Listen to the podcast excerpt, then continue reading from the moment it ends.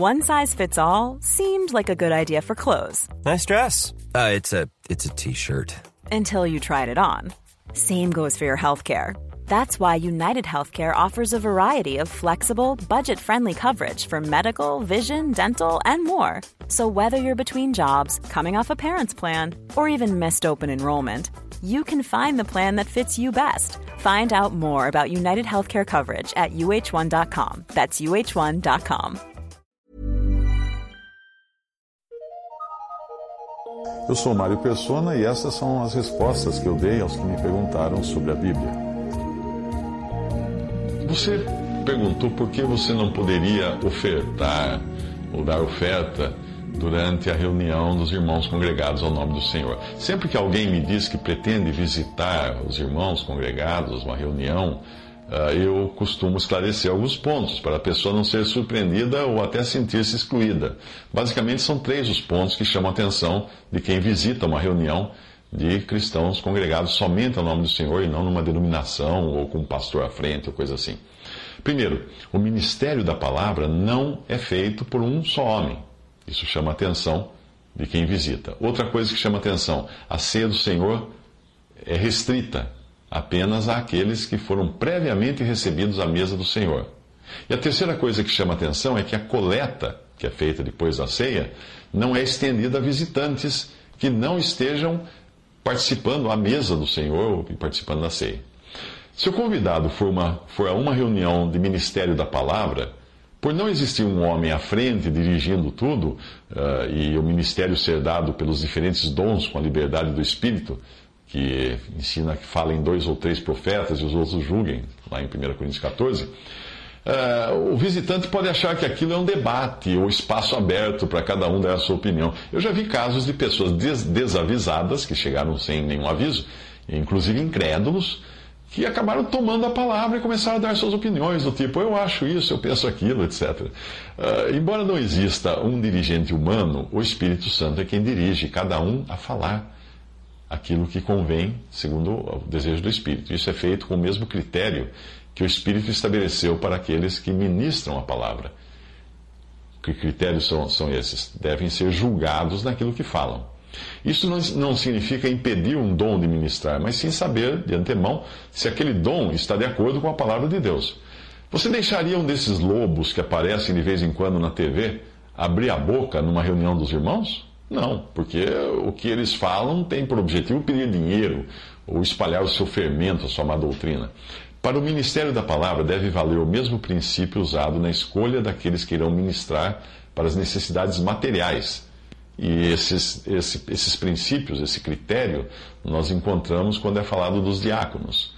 Diz assim: e também estes que iriam ministrar as coisas materiais, os alimentos para os irmãos, também estes sejam primeiro provados, depois sirvam se forem irrepreensíveis. 1 Timóteo 3,10. A grande dificuldade do ministério aberto a desconhecidos, e cada um, qualquer um que chegar pode falar, é que um testemunha de Jeová, mormon, espírita, pode chegar e se apresentar como cristão. Eles falam que são cristãos. E aí ele começa a ministrar na reunião e pode dizer que Jesus não é Deus. Ele pode dizer que a salvação é pela reencarnação. Ele pode dizer um monte de coisa que eles creem nessas religiões. Mas aí, depois que disse, o mal já terá sido feito e todos terão sido contaminados com a sua má doutrina. Daí a necessidade de um julgamento prévio para conhecer quem é aquela pessoa. Esse cuidado se faz mais necessário ainda em virtude dos tempos em que nós vivemos hoje, quando lobos se introduziram no rebanho. E mesmo os irmãos que já são conhecidos são julgados quando ministram. A Bíblia fala: falem dois ou três profetas e os outros julguem. Não é raro alguém que ter a sua fala interrompida por dizer algo que não está de acordo com a palavra de Deus, ou precisar de melhores esclarecimentos, ou ser solicitado a ele que dê melhores esclarecimentos. Isso acontece durante as reuniões de Ministério da Palavra, essas interrupções podem acontecer. O critério da restrição à participação da ceia, que é comer do pão e beber do vinho, eu já expliquei em outro texto. Portanto, eu vou falar algo sobre a surpresa que alguns têm quando percebem que a sua oferta ou contribuição não é aceita na hora da coleta. É, que é coisa muito estranha. A pessoa, mas como não querem o meu dinheiro? O que tem de errado com o meu dinheiro?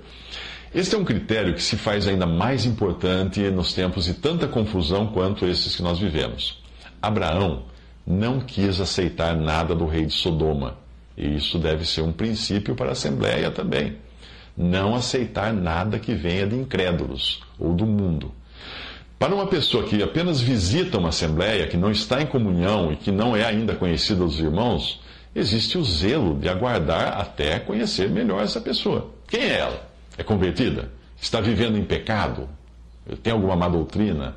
Eu conheci um homem que era diácono de uma igreja, de uma denominação, que além de ser maçom, ele era também adúltero, e todos na cidade sabiam disso, porque ele mantinha duas casas com duas esposas, duas famílias.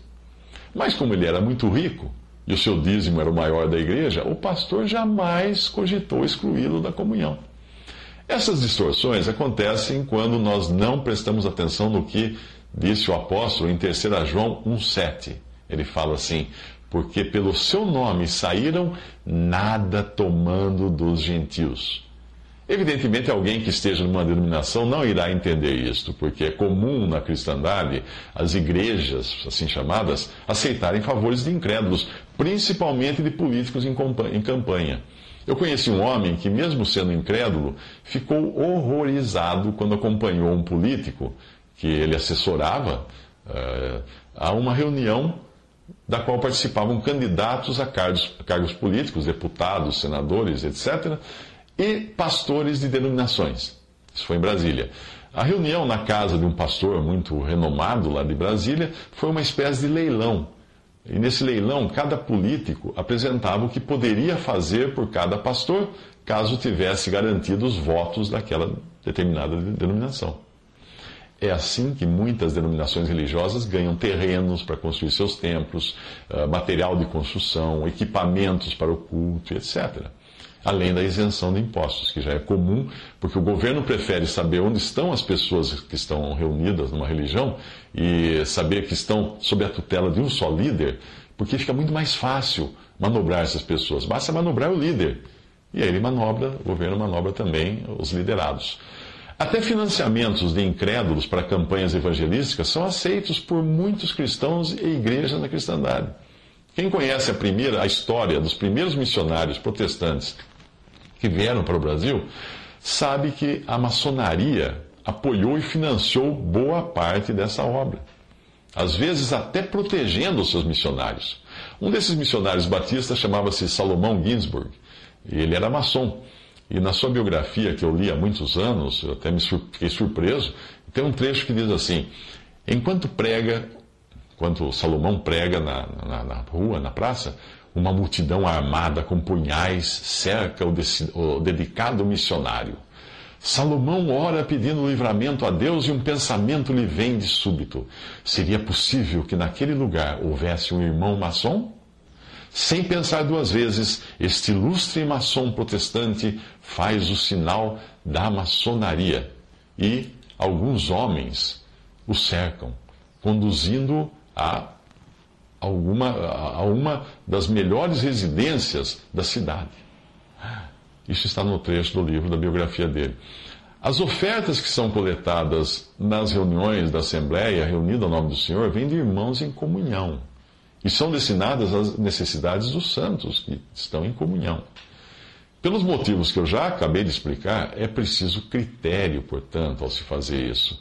E por isso é que eu costumo sempre preparar aqueles que visitam as reuniões para não ficarem surpresos quando tentarem falar, ministrar a palavra, ou quando forem interrompidos uh, ao tentarem fazer isso, ou então quando o pão e o cálice não passarem por eles e ficarem espantados porque não receberam o pão e o cálice da ceia. Ou ainda quando enfiarem a mão no bolso e a coleta passar longe deles.